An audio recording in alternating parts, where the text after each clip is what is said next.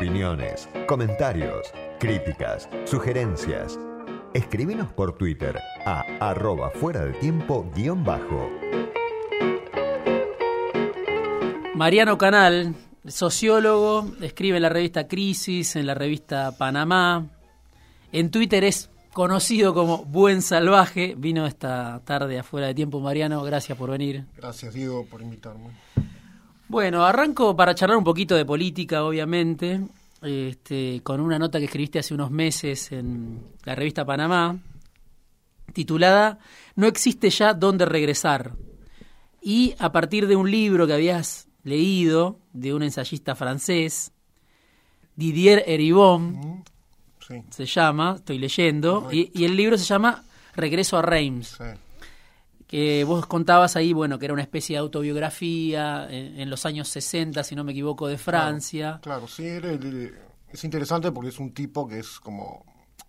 Hoy es muy prestigioso, fue un biógrafo de Foucault, escribió una biografía muy buena de Foucault, un tipo de la academia, pero que viene de muy abajo, él viene como del, de ese mundo obrero realmente muy pobre de esa Francia de posguerra, ¿no?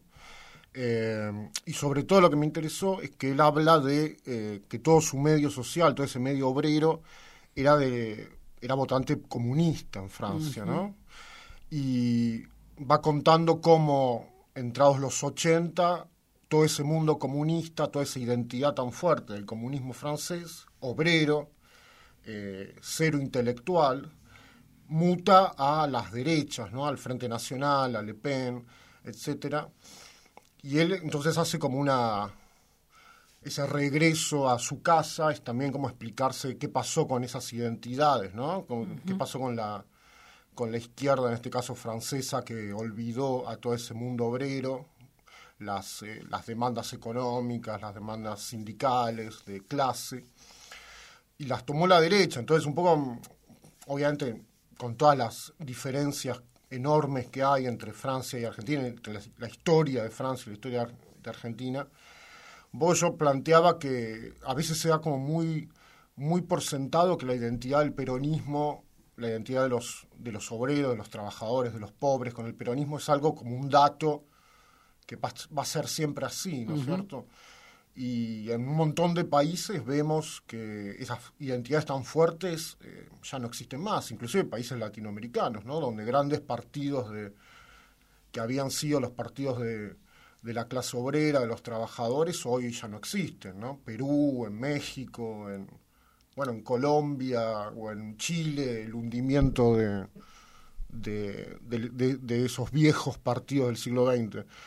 Entonces, un poco era la idea de pensar si el peronismo eh, no tiene para siempre la vaca atada de la identidad de los, de los pobres y, y si tiene un futuro, digamos, si, si tal como va, tiene un futuro o va a surgir algo, ya sea por derecha.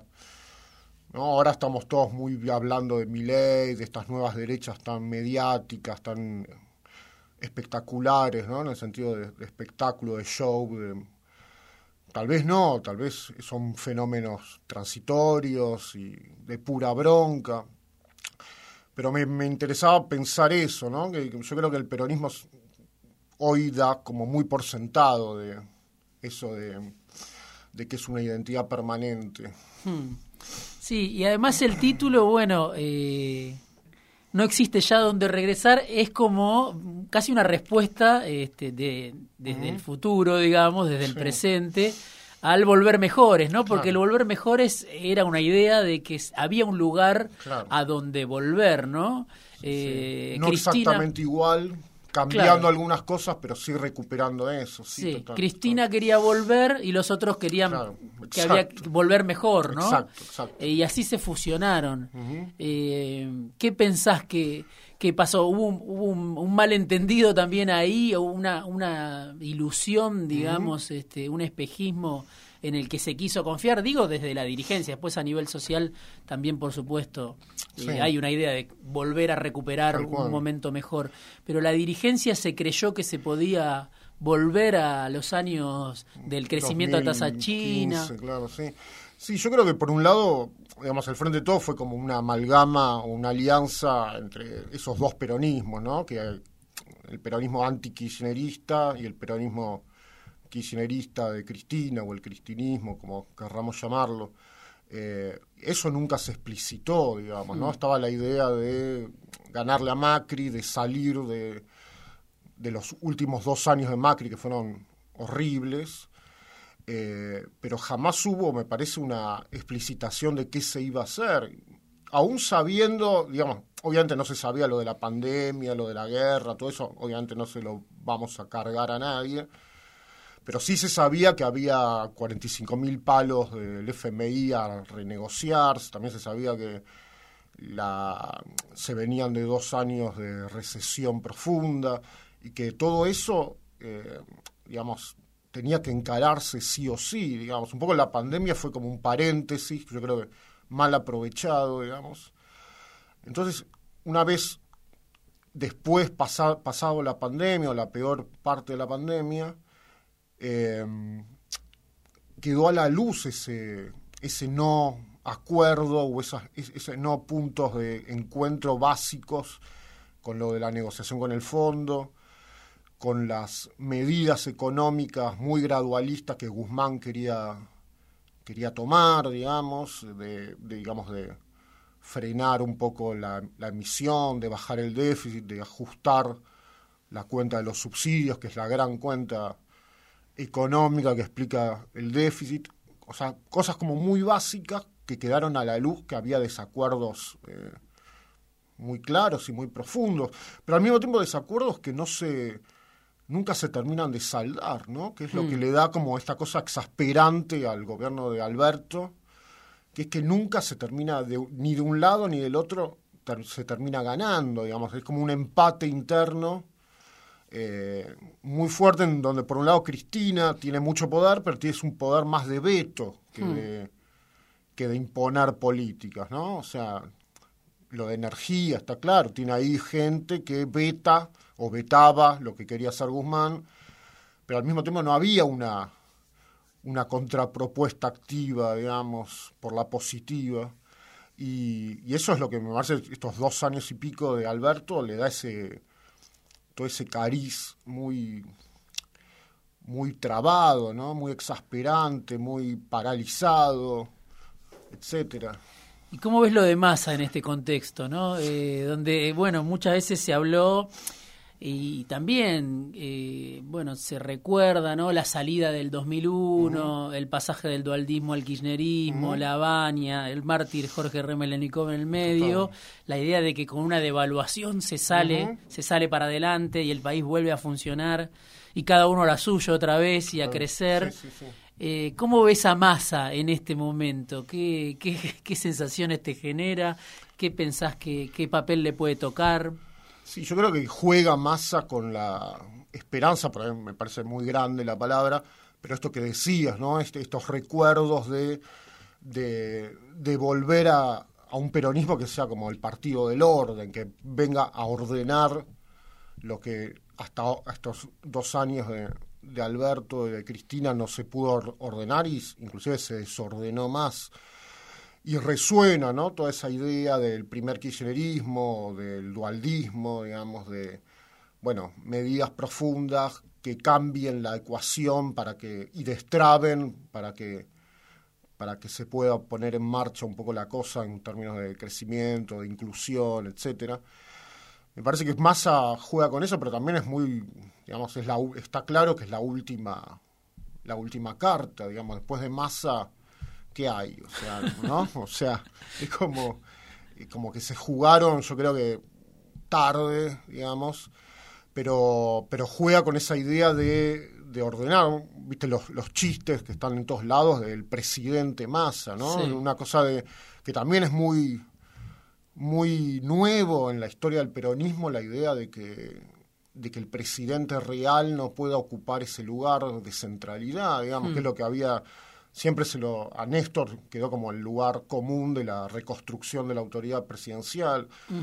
Y, y, ahora aparece Massa con una idea de reconstruir una cosa muy híbrida no parece como un un interventor o un primer ministro. Igual, digamos, pasaron nada desde que asumió y un poco lo que hablábamos antes de, del aire es un poco la cosa de del riesgo de la, de la mansurización, digamos, ¿no? Alberto, todo el mundo un poco lo menosprecia, Alberto, pero, pero tiene una capacidad de, de albertizar a los otros, ¿no? De alguna manera hay como un efecto contagio. El rayo albertizador. Exacto, exacto. Y se supone que Massa no, porque se la juega, se juega su... Está claro que el tipo quiere ser presidente, se juega su, su carta ahí y uno supondría que no, no va a caer en esa, pero es muy difícil porque es una, como, como decíamos antes, es como una, un gobierno muy disfuncional en cuanto a cómo se armó, ¿no? cómo funciona. Entonces, por más individualidad y ambición que, que, que un personaje tenga, hay algo como medio estructural, ¿no? De, de esto de de trabado, ¿no? Del loteo, de los controles cruzados, de los vetos. ¿Hay dos proyectos distintos, pensás vos, o tres o cuatro adentro del Frente de Todos? Ojalá hubiese varios proyectos, me parece que hay como... Había un proyecto que era ganarle a Macri y era un poco esto que hablábamos de volver hmm. mejores, pero volver a, la, a, las viejas, eh, al viejo funcionamiento de la economía eh, y, de la política del kirchnerismo, ¿no? Distribución, un poco darle máquina a los, a los ingresos, al consumo, etcétera. Salió todo mal por la pandemia, por la, por la guerra, todo lo que ya sabemos. Pero ese proyecto al mismo tiempo se, se choca, ese, ese proyecto de volver, se choca con las limitantes que te dejó Macri, que te dejó y que inclusive fue profundizando este mismo gobierno, ¿no? Hay una, hay como limitantes muy claros. Entonces se da esta paradoja de que sea Cristina la que traiga un masa para supuestamente hacer el ajuste hmm. que se negó toda la vida a hacer y que justamente su razón de ser fue siempre en la historia argentina todos ajustaron menos yo, digamos, ¿no? Era su gran capital. Hmm. Eh, bueno, vamos a ver cómo, si lo puede hacer y si le sale bien, inclusive. Vino Mariano Canal esta tarde afuera de tiempo, sociólogo, bueno, también periodista a su manera, escribe en Crisis, escribe en la revista Panamá. Vamos a un corte, volvemos enseguida para charlar un poco más de política. Fuera de tiempo, con Diego Genud, para entender la política en un mundo inestable.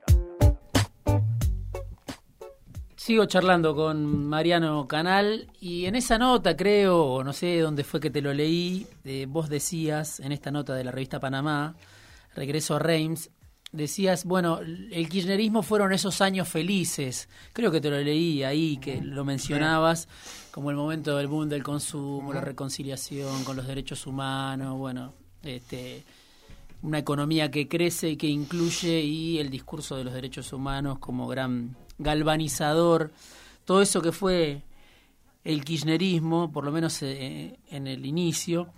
Y también, bueno, te leo, te escucho, te veo muy crítico, ¿no? De, Cristina hoy por hoy.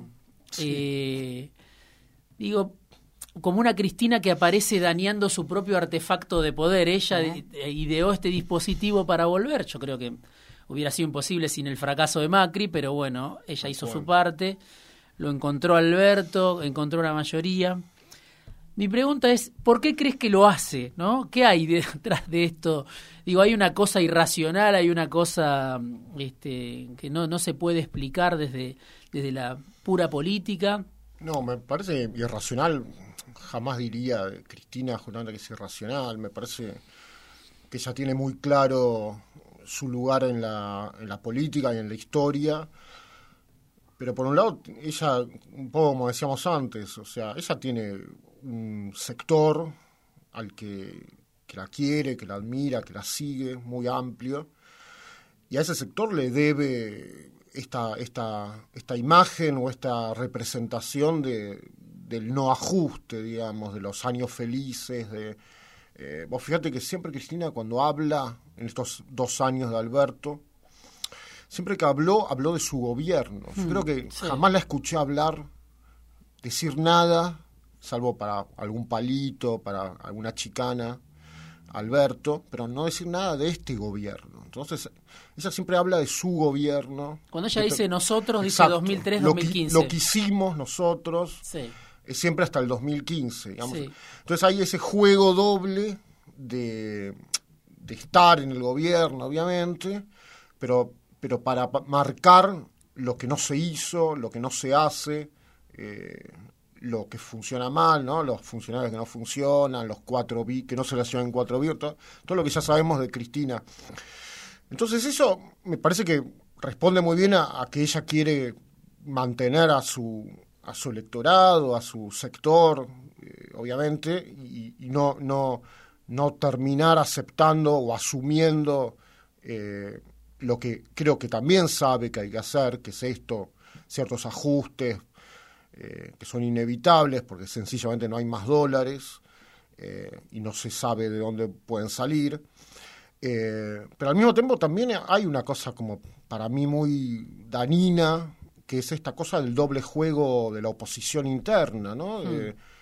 que ni siquiera es el doble comando, ¿no? Porque no es que se toman ciertas decisiones y otro grupo toma otras, es más bien una cosa de de trabar, de criticar desde adentro, de sacar proyectos en el Congreso que van totalmente en contra de la, o iban totalmente en contra de lo que Guzmán quería, digamos.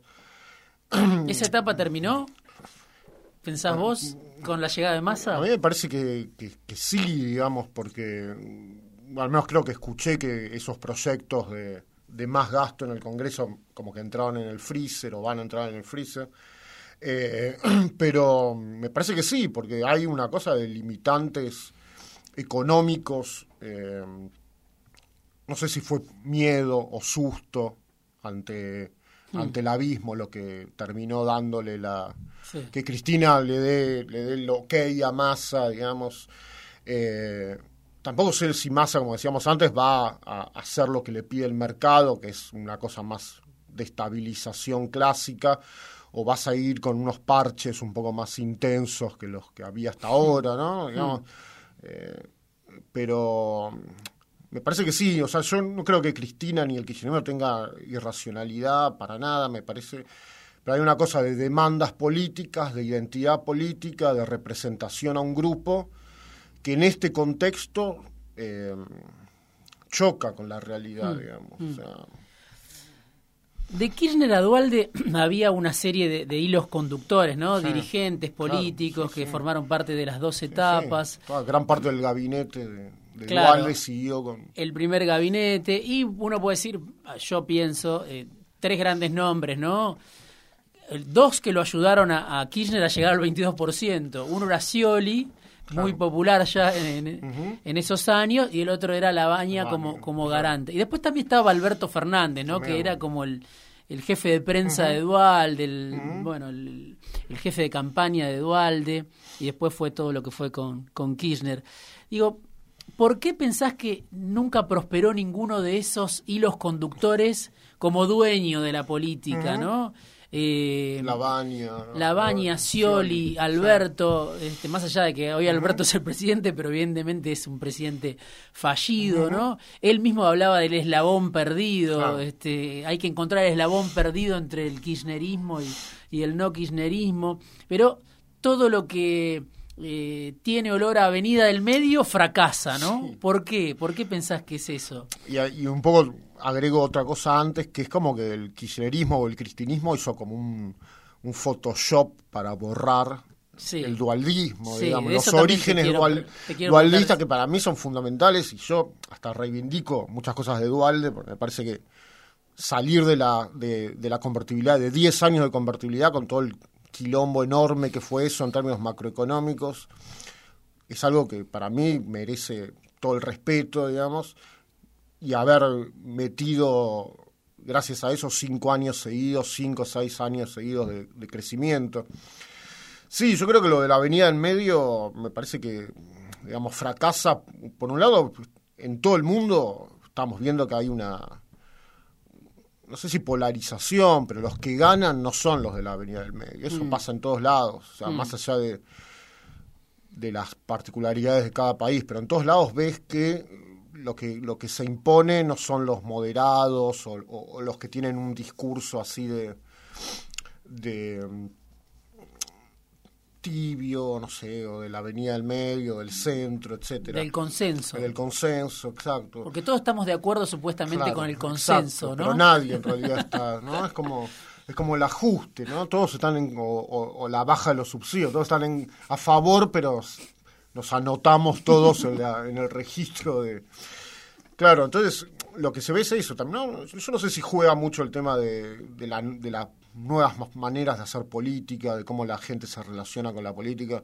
Seguramente sí, ¿no? Algo de la de la emocionalidad que predomina en las redes sociales, ¿no? El mm. tomar partido sí por sí o por no, esa cosa muy fuerte de, de la de una cosa muy muy poco racional o muy poco, tampoco voy a pretender, la, política nunca fue la polis ateniense, ¿no? Digamos, pero hay claramente algo más de, del engagement, de, de, redes sociales, ¿no? los que garpan son los, los que los, los, más picantes o los más o los que dicen cosas más más fuertes. Mm.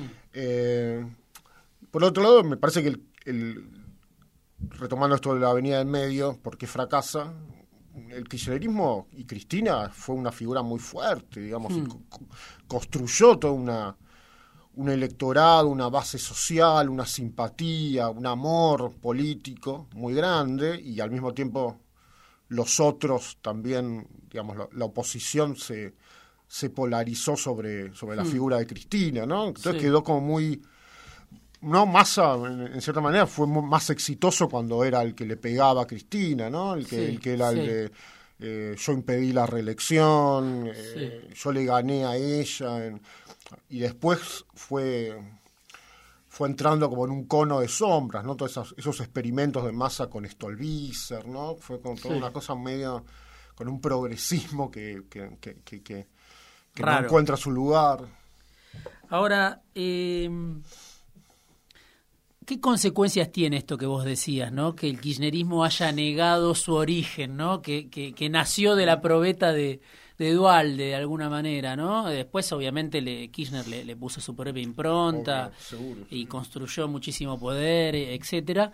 Pero sí, durante gran parte del kirchnerismo, eh, mientras Kirchner vivió, mientras Kirchner lideró y después también con Cristina como presidente y como única líder, el dualdismo eh, no existía prácticamente, ¿no? Eh, ¿por, qué? ¿Por qué y qué consecuencias pensás que, que, tiene si eso le termina jugando en contra en alguna medida hoy?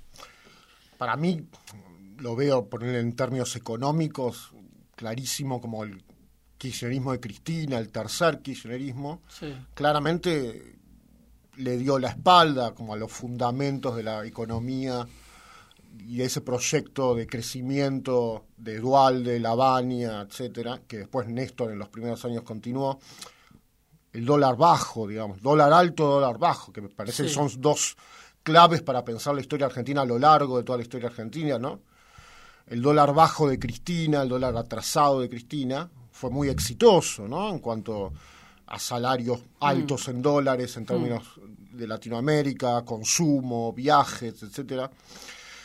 Y en realidad, si vos pensás, Kirchner Dualde fue, y ese, ese, ese proyecto que, que, de las tasas chinas fue gracias a, a dólar alto, digamos, mm. a, eh, a, un nivel de consumo que se recuperaba de la crisis del, del crash de diciembre del 2001, pero dólar alto, digamos.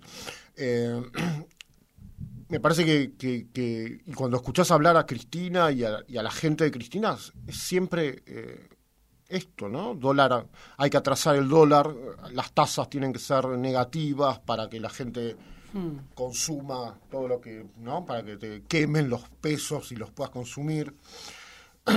hay ahí una cosa, una, una, una cosa muy, muy opuesta al proyecto ese dual de Kirchner, a los fundamentos de la economía.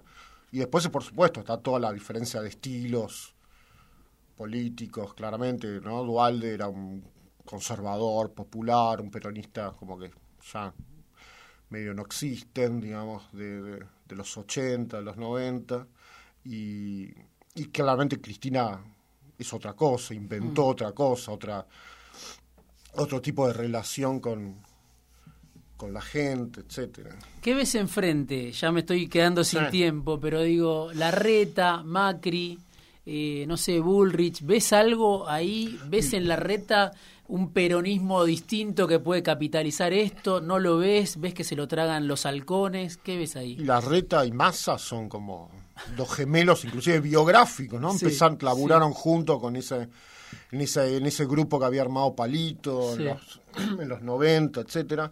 Tienen como un perfil muy similar y si los, vos los escuchás, haces el, el test de la viste de los ojos cerrados, es realmente muy difícil distinguirlo. Para mí los dos apuntan a, a, eso, a reconstruir ese peronismo como cachol de... La reta dice eso del 70%, ¿no? Sí.